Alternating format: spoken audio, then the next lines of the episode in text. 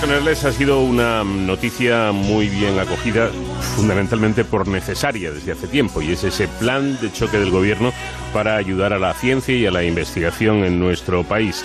En concreto, la Asociación Española de Investigación sobre el Cáncer, ASEICA, ha señalado que se aprecia al menos que por fin el gobierno reconozca el problema existente que afecta a nuestro sistema investigador y dicen esperar que esto marque por fin un cambio de tendencia que se materialice en medidas tangibles y sostenidas a lo largo del tiempo. Pero ojo porque ASEICA ve luces y ve sombras también en el plan de choque anunciado por nuestro gobierno. José Bustelo, doctor Bustelo, es presidente de esta asociación de ASEICA. Doctor, ¿qué tal? Muy buenas noches. Hola, buenas noches, ¿cómo están? Bueno, pues deseando que me explique las luces y las sombras que ve en este plan de choque. Bueno, pues como eh, dijo usted muy bien al principio de, esta entrevista, pues yo creo que la eh, ventaja principal o la, luz más importante de este plan es que al menos se reconoce que hay un problema ¿no? y que el problema es agudo y que hay que solventarlo sí o sí. Entonces eso es lo más positivo de todo. Eh, otro aspecto positivo creo yo es que al menos reconoce eh, algunas reivindicaciones de ASEICA sobre lo importante que era invertir en algún tipo de tecnología biomédica. Por ejemplo, estamos hablando de la medicina personalizada y genómica, que obviamente es muy importante en cáncer como también la importancia de invertir y, favorecer ensayos clínicos iniciados por investigadores, que es un déficit bastante crónico en nuestro país, e invertir también en nuevas terapias, ¿no? Eso es fundamental y yo creo que, bueno, al menos se ha apuntado en la dirección correcta, aunque sí que es verdad de una forma un poco tímida, porque el presupuesto que se ha asignado a estas partidas es pequeña, pero bueno, esperemos que a partir de ahora y sobre todo pues gracias a la financiación que vendrá del plan de reconstrucción europea, pues que esto sirva para consolidarlo de una forma mucho más ambiciosa en el futuro. ¿no?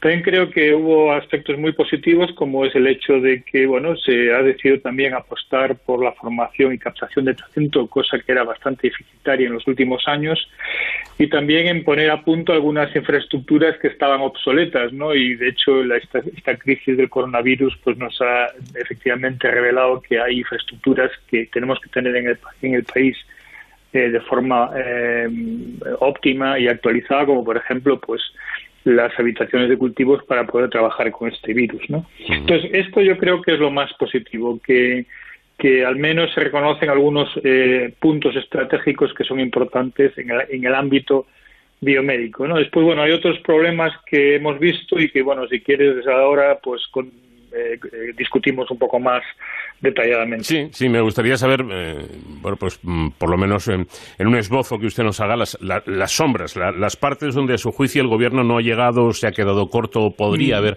apostado un poco más fuerte.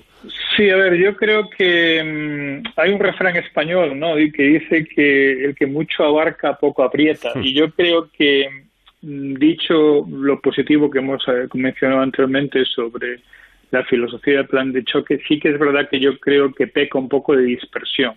Cuando hablamos de un plan de choque, hablamos de, abordar los puntos más eh, eh, candentes que hay ahora por solventar, los problemas más agudos. Y obviamente el problema más agudo que existe en la actualidad es la falta de financiación de los grupos de investigación españoles que llevamos arrastrando desde los últimos 15 años. ¿no? Y esto sí que se han implementado algunas medidas porque se han puesto pues eh, eh, pues por ejemplo para los proyectos del denominado plan nacional pues como 50 millones cada en los próximos dos años.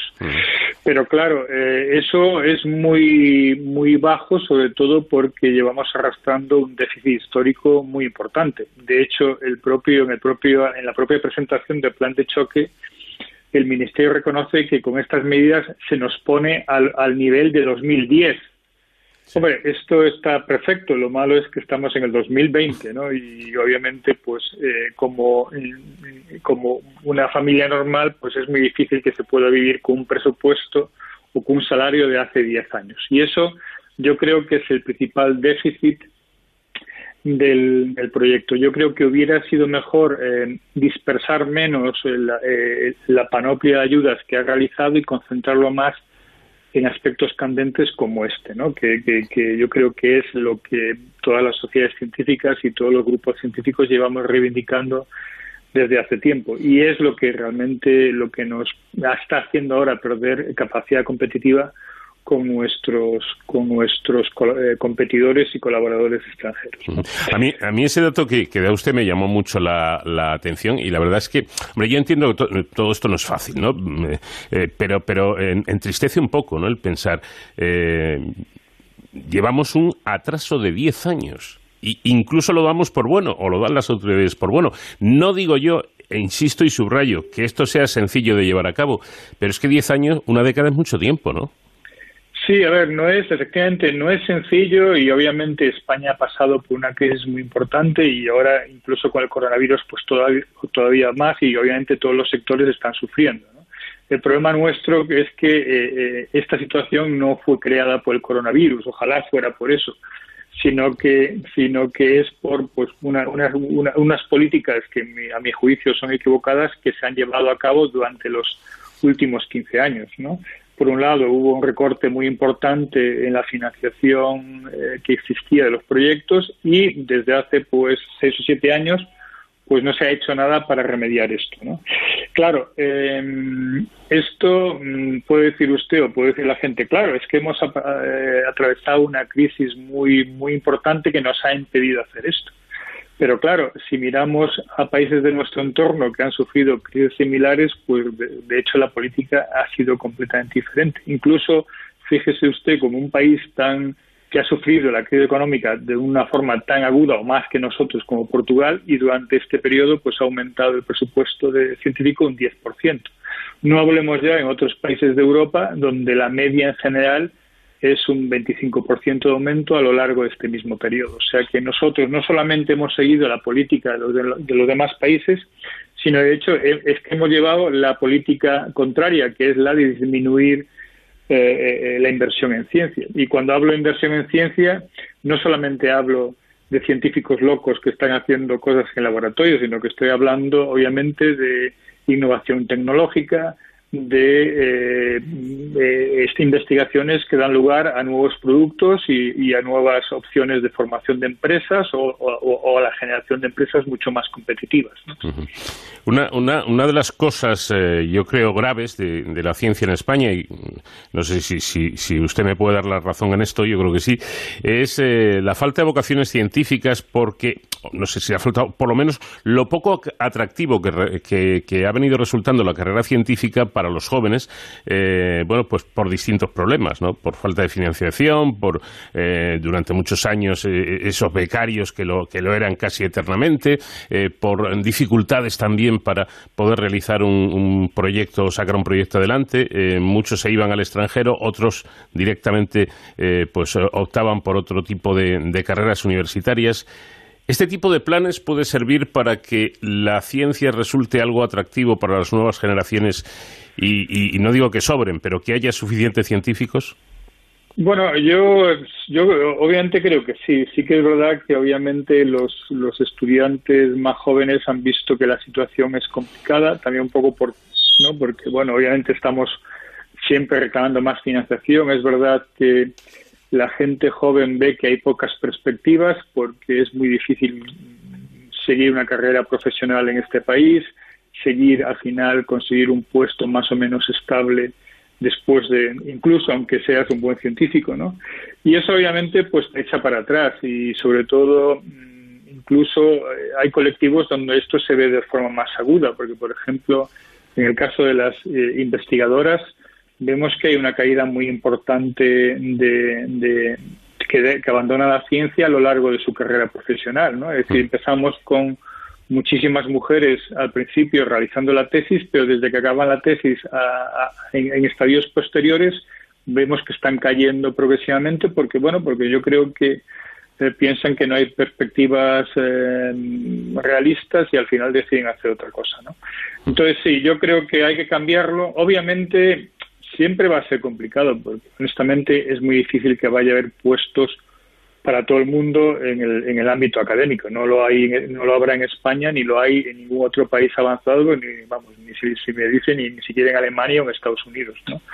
Ah, yo creo que por esto también es importante el, el cambiar el modelo económico, porque en muchos otros países sí que es verdad que muchos muchos muchos científicos eh, que no quieren hacer carrera académica, pues siempre tienen la, la opción de eh, trabajar en industria. ¿no? Eh, yo creo que, por ejemplo, en Suiza, pues la gran mayoría de los estudiantes, una vez acabado el doctorado, van a la industria directamente. En España, lamentablemente, esa opción no la tienen porque, porque obviamente la industria tecnológica es muy limitada, con lo cual juntamos aquí dos problemas simultáneos. Por un lado, que hay pocas perspectivas a nivel académico, que son incluso más difíciles que en otros países, después que tampoco tenemos de, entre comillas, el plan B, que es de poderse dedicar eh, profesionalmente eh, en el ámbito empresarial y en y otros ámbitos eh, privados. Pero que una, una cosa, doctor Bustelo, lleve a la otra, ¿no?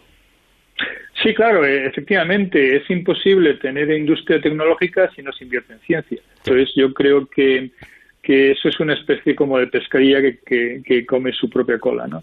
Yo creo que esperemos ahora, como yo soy muy optimista con el plan de reconstrucción europeo, porque yo creo que al menos se nos ha dado en una serie de condiciones que al menos creo que nos va a permitir cambiar la tendencia habitual que habíamos tenido hasta ahora, porque ahora todo se nos iba en ladrillo, en infraestructuras, en carreteras, pero yo creo que es el momento de invertir en, nuevas industrias, en, industria verde, en industria tecnológicamente avanzada, que nos permita, obviamente, eh, generar más valor añadido, mm, crear más empleos de, calidad y al final, pues obviamente, que nuestra sociedad nos, se pueda permitir la calidad de vida a la que todos aspiramos.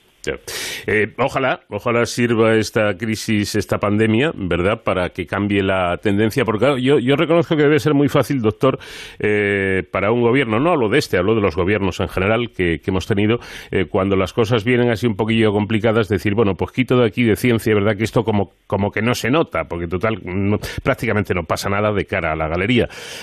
pues sí pasa, ¿no? y creo que esta vez lo hemos visto muy de cerca y de primera mano. Efectivamente, yo creo que justamente el coronavirus nos ha recordado lo importante que es la ciencia, lo importante que es tener un sistema científico robusto que pueda afrontar estos retos. Pero también no, hay que olvidarse que la ciencia, obviamente, en este caso, pues la ciencia aplicada fue muy importante porque te permite directamente abordar problemas que surgen en los hospitales o problemas que van asociados directamente al tratamiento de, de personas, pero hay que también apostar por la investigación básica, porque al final hay que pensar que igual algún descubrimiento que se haga en estos momentos en el laboratorio, pues igual dentro de 10 años supone un cambio cualitativo muy importante a nivel de desarrollo industrial. Ya lo creo. Por eso yo creo que es importante el apostar por la ciencia en sentido generoso y amplio, porque mm, nadie tenemos la bola de cristal para saber, para saber lo que va a ser importante a 10 años vista desde un punto de vista tecnológico y desde un punto de vista económico. Claro, pero yo, creo que ahí sí que tienen que eh, ser ustedes, los investigadores, los que metan caña, permítame la, permítame la expresión, eh, socialmente explicar la importancia vital de la investigación básica, porque yo creo que la gente sigue pensando, o en general pensando, que lo que usted decía, el investigador loco este que se mete en un laboratorio, mira en un microscopio y, en realidad esto que sirve, bueno, esto no sirve para, para nada en concreto. Ya, pero como usted dice, a lo mejor no sirve hoy, pero dentro de 5 o 10 años resulta que es de vital importancia aquel descubrimiento, ¿no? Sí, sí, efectivamente. No siempre hay la anécdota que se menciona de Faraday cuando descubrió la electricidad, ¿no? Y le preguntaron, ¿y esto para qué sirve? Y dice, pues mira, no sé para qué sirve, pero le apuesto yo que unos cuantos años seguro que cobra impuestos gracias a ello. Yo creo que eh, la, cuestión es así, que, que la, eh, la economía del conocimiento se basa obviamente en descubrir cosas nuevas. Y, y, descubrir cosas nuevas te supone tener una ventaja, obviamente, empresarial e industrial. Y eso es lo que hay que invertir. Obviamente, mm, no hay que invertir en, ciencia por invertir en ciencia, hay que invertir en ciencia en calidad y hay que exigir que los científicos hagan ciencia de frontera, ciencia de excelencia y que se nos evalúe en función de, obviamente, nuestra productividad. No queremos tampoco que nadie nos regale nada. Tiene que ser un sistema competitivo y, obviamente, que prime la excelencia. Eso tiene que ser así. Pero, obviamente, una cosa es esa y otra es que estemos permanentemente en un sistema de con, el agua al cuello que no te permite tampoco ser productivo eh, de, forma óptima. Por eso, y con esto termino, lo más sensato, creo yo, es, eh, hablar, es difundir el trabajo de los científicos para que la sociedad sepa en qué se invierte ese dinero y la importancia vital, muchas veces, de este tipo de, de trabajos. Bueno, doctor, pues esperemos que con, esta, con este plan de choque, con esta ayuda, mejore la, la situación, que es lo deseable. Muchísimas gracias una vez más por habernos atendido al doctor Bustelo, presidente de la Asociación Española de Investigación sobre el Cáncer. Un placer, como siempre, doctor. Muchas gracias a ustedes. Buenas noches.